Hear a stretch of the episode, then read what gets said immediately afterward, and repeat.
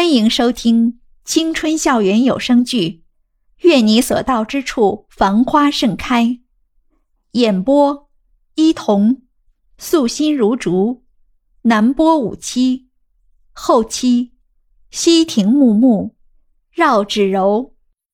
第二十一集，夏耀阳花了一个月的零钱。从班上一个富二代同学那里买到了进口的巧克力，送给袁依依赔罪。可想而知，在袁依依看到那些包装精美、模样可爱的巧克力时，顿时就将所有的不愉快都抛之脑后。有一句话说得好：“世界上没有什么事是一顿火锅解决不了的，如果有，那就两顿。”而对于袁依依来说，任何事都可以用吃的东西解决，在美食面前，他可是从来都不忍心辜负自己。然后可想而知的，袁依依从一个模样清纯的小姑娘，长成了如今这副胖嘟嘟的样子。但是胖嘟嘟的袁依依似乎更加讨人喜欢一点。高中那几年，居然有人连续给她写了五百二十封情书，整整一年多的时间。那个男生坚持不懈，在当时学校正在杀鸡儆猴、正扬校风的时候，他还是不管不顾的追求着袁依依。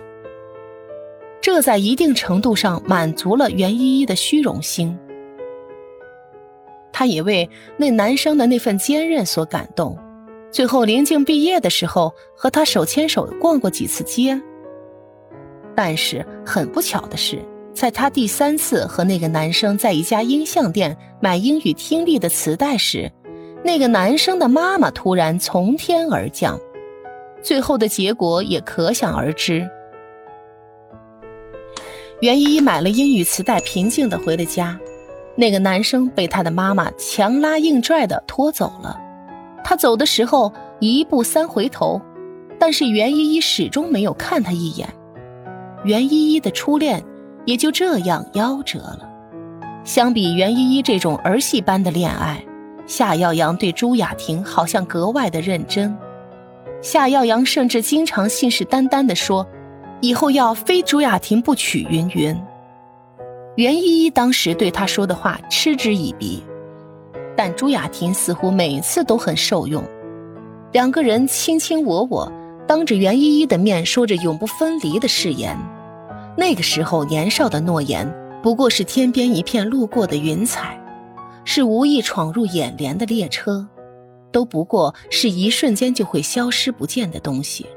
所以袁依依从来没想过有一天自己曾经那么不屑一顾的东西会变成真的。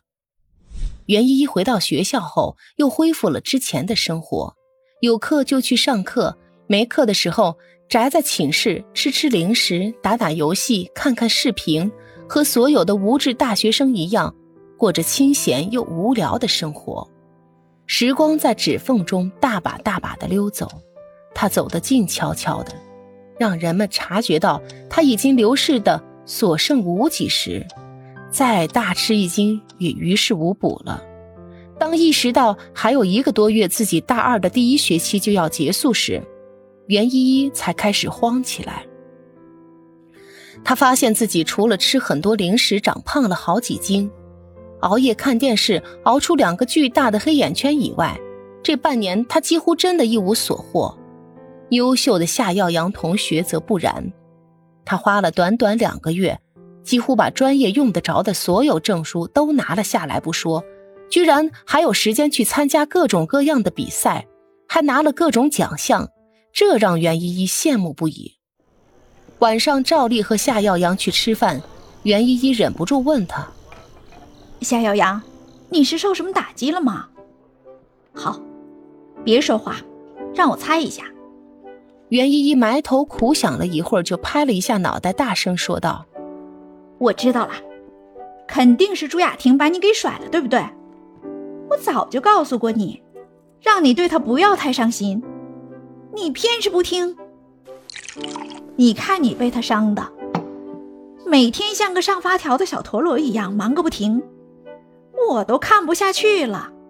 不是，夏耀阳及时打断了喋喋不休的袁依依。和他没关系。